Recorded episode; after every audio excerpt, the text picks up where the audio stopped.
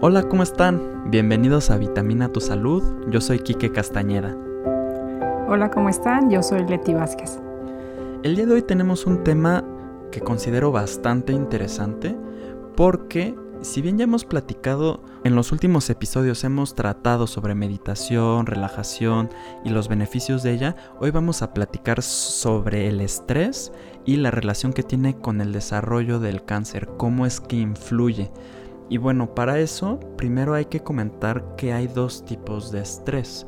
El estrés agudo, que es por ejemplo cuando estamos en una situación de la cual queremos escapar o que vamos a estar en una pelea y el cuerpo secreta ciertas sustancias para estar alertas y se puede decir que es como un mecanismo de defensa y es positivo para el cuerpo. Sin embargo, cuando ya se vuelve algo recurrente, ya sea porque estás pensando en el trabajo, largas horas laborales, estás pensando en deudas, se le conoce como estrés crónico y esto desencadena varias patologías. Puede ser la típica gastritis, insomnio, depresión, ansiedad, riesgo cardiovascular y ahora se está estudiando que también existe o pudiera existir o influye en el desarrollo del cáncer. ¿Tú qué opinas al respecto, Leti? Claro, mira, esto es algo muy importante, este, que la gente entienda que el estrés crónico sí tiene un desarrollo con enfermedades en el organismo de las personas. No solamente afecta en forma psicosocial a las personas, sino que también hace una merma en el organismo y que influye en el desarrollo de enfermedades. Dentro de, de este estrés crónico hay una secreción de ciertas sustancias que hacen cambios dentro de las células que pueden promover el desarrollo del cáncer. Sin embargo, también tenemos que tomar en cuenta que el estrés puede ser una de las causas, pero no necesariamente que el puro estrés cause el cáncer. Hay que ver también lo que ya tienes en tu organismo, este, genéticamente ya programado, el estilo de vida que llevas y los antecedentes que hay en tu familia para desarrollo de cáncer. Si todo esto lo vamos sumando, pues el riesgo se va incrementando. Y esto que mencionas para mí es fundamental, porque muchas veces o en el pasado se creía que o no se sabía qué podíamos hacer nosotros para evitar el riesgo o para disminuir el riesgo de contraer una enfermedad tan mortal. Y ahora ya sabemos, por ejemplo, no fumar, no tomar alcohol o, disminuirlo. Y, y si nosotros ya podemos controlar ciertos factores, creo que es importante hacerlos para disminuir o por lo menos nosotros tener la conciencia tranquila de que estamos haciendo lo mejor para nosotros, para nuestro cuerpo. Ya, em, incluso si sabes que tu familia tiene antecedentes de cáncer, deberías este, tener bastante más conciencia de esto para prevenir en mayor medida lo que, lo que puede ser una enfermedad como el cáncer, ¿no? Em, mientras leíamos el estudio, Leti, hay una parte donde mencionan que han incrementado los casos de cáncer en personas jóvenes, es decir, de 20 a 39 años. Y bueno, anteriormente muchas personas creían que el cáncer es una enfermedad relativamente reciente porque es cuando empiezan a ver que la gente se muere de cáncer. Sin embargo, el cáncer siempre ha existido. El problema es que antes se morían de cualquier otra cosa, ¿no? Por ejemplo, infecciones. Y, y hasta que llegaban a cierta longevidad, les daba, les daba esta enfermedad, ¿no? Ahora, como se menciona en el estudio, 20 a 39 años, cuando casi siempre era 60, 65 años, Leti. ¿Tú, ¿Tú has notado algún incremento en pacientes en tu consulta, ya sea jóvenes, que tú creas que pudiera influir el tema del estrés? ¿O sí crees que exista una relación? Mira, mm, es una pregunta como un poco complicada de contestarte, ya que, como tú bien lo acabas de mencionar, antes la gente se moría de diarrea, neumonías, procesos infecciosos, porque las, eh, las, el desarrollo de los medicamentos pues, no era tal como lo tenemos ahora. Entonces las posibilidades de que esa, de esa persona que tuviera, no sé, una diarrea infecciosa eh, sobreviviera con los antibióticos que tenemos ahora, pues no se equiparaba. la gente se moría, vivía menos por las infecciones conforme más grande nos vamos haciendo, eh, el desarrollo de mutaciones, de cambios en, los, en las células, se va, nos va haciendo un incremento mayor de cáncer. Entonces, entre más viejos somos, el riesgo de desarrollar cáncer se va incrementando. Pero sí he visto ahora un incremento en personas jóvenes. Pacientes jóvenes de 21 años con cáncer de colon no curable, pacientes jóvenes con cáncer gástrico no curable y todo esto desafortunadamente es, eh, son tumores que son verdaderamente em, más agresivos en personas jóvenes porque no es la edad de presentación en las personas, son de 50 para arriba o de 60 para arriba, dependiendo del caso y el tipo de, de tumor. Entonces, algo sí está pasando dentro de estas personas. Una de las cosas que tenemos que tomar en cuenta es la genética. La genética es algo muy importante y seguramente eh, muchos de estos casos que se llegan a desarrollar con este tipo de tumores que no es la edad de presentación, tiene que ver un componente genético muy fuerte que habría que estudiar.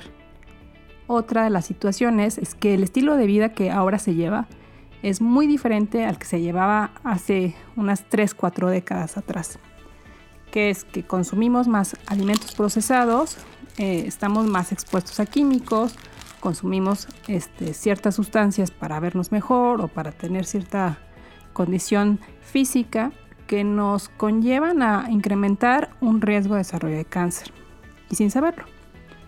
Y la otra, pues efectivamente sí es el estrés. El estrés es como un, un factor de riesgo más para el desarrollo de cáncer. Si ya lo que tenemos programado es una situación que no podemos cambiar ni modificar, hay ciertas situaciones dentro de nuestro estilo de vida que sí podemos modificar, como ya tú bien lo comentaste, que puede hacer que se disminuya este riesgo. Y por ejemplo, ya nos, ya nos mencionaste que existe la relación, pero ¿por qué, ¿por qué es la relación? O sea, secretamos ciertas sustancias químicas al estar estresados que afectan a nuestro cuerpo y, así se expresa. Hay algo que a mí me genera la duda, es por ejemplo cuando nuestro cuerpo está inflamado, ¿por qué se dice que aumenta la probabilidad de un cáncer? Sí, mm, mira, esos estados inflamatorios que se mencionan, el estrés también lo llega a provocar, la obesidad lo llega a provocar, la diabetes lo llega a provocar. Entonces es un estado de inflamación del organismo donde las células están como más expuestas a sustancias que le pueden, les pueden incrementar el riesgo de desarrollar cáncer. Entonces este estado inflamatorio del organismo hace que este, este cambio constante y permanente dentro de las células se generen mutaciones que son cambios verdaderamente importantes para el desarrollo del cáncer por un lado. Por otro lado, esta inflamación o este estrés constante en las células hace que nuestros em, mecanismos de defensa como los leucocitos y las células de defensa no estén en buenas condiciones como para combatir y detectar estos cambios de las células y hagan que seamos mucho más susceptibles a desarrollar un tumor, por ejemplo, o alguna enfermedad. Entonces, estos estados inflamatorios sí son un factor de riesgo importante para el desarrollo, no solamente de un cáncer, sino de alguna otra enfermedad, puede ser infecciosa o cardiovascular, que puede generarse en nuestro organismo. Bueno, mucha gente tiene gastritis. En México nos encanta el picante y eh, añádele eso más el estrés. Mucha gente suele tener gastritis también a edades tempranas. Sí, los cambios que por ejemplo tú mencionas en la gastritis te conlleva un estado inflamatorio y que no es normal en tu organismo. Súmale a eso que mucha de la gente está habituada a consumir alimentos preparados en la calle. Y hay una bacteria que es la Helicobacter pylori, que es uno de los factores de riesgo para desarrollar cáncer. Entonces, si no cuidamos lo que consumimos, si no cuidamos nuestro estrés, todo este estado inflamatorio que provoca una gastritis puede ser que en ciertas situaciones y en ciertos organismos, en ciertas personas, pueda ser un factor de riesgo muy importante para el desarrollo de cáncer. Y bueno, nosotros ya estamos platicando del tema del estrés, pero también hemos platicado de la importancia de la risa, que también ayuda a mejorar el pronóstico de enfermedades. El estrés nos perjudica, es como la parte negativa o la contraparte de la risa, ¿no? Yo sí he notado, por ejemplo, cuando estoy muy estresado por el trabajo, como tú mencionas, baja mi sistema inmune y es mucho más fácilmente que pesque un resfriado. Por lo mismo, hay que recomendar las técnicas para manejar el estrés. Hay gente que tiene mayor tolerancia y hay gente que la verdad es que se estresa con mayor facilidad. Para esto, bueno, también hemos platicado y hemos tocado en los podcasts anteriores el tema de la meditación, ir a terapia, practicar algún deporte. Em, creo que es fundamental para tener un balance, aparte de obviamente controlar las otras áreas de nuestro estilo de vida, que puede ser comer bien, dormir, etc. ¿Hay algo que tú quisieras agregarle ti? Claro, mira. Em, dentro de los factores que toma en cuenta la Organización Mundial de, la Salud como riesgo para desarrollar una enfermedad e incluso morir, es las largas horas de trabajo. Esa es una parte. La otra es la deprivación del sueño.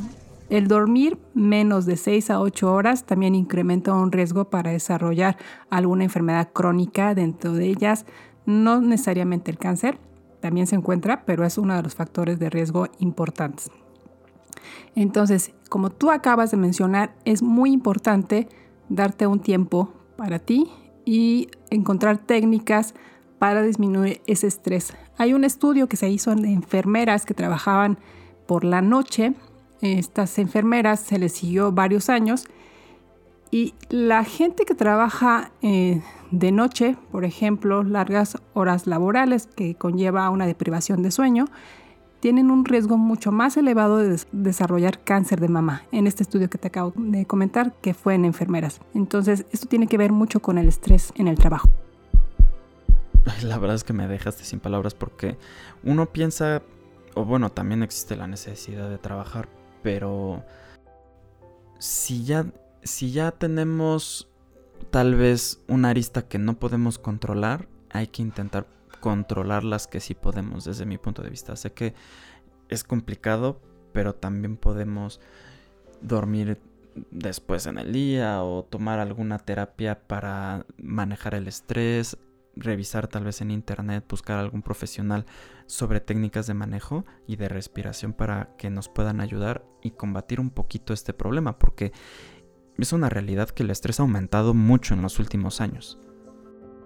Sí, Así es, Kike. Entonces, por eso debemos de buscar em, acercarnos más hacia cosas sencillas como la meditación, el ejercicio, el mindfulness. Eso, todo este tipo de, de situaciones nos van a ayudar a disminuir el estrés en nuestra vida laboral y nuestra vida personal y nos va a ayudar mucho a manejar y disminuir el riesgo de alguna enfermedad secundaria al estrés. Perfecto, Leti. Pues muchísimas gracias por la información y nos vemos en la siguiente. Muchas gracias y hasta la próxima.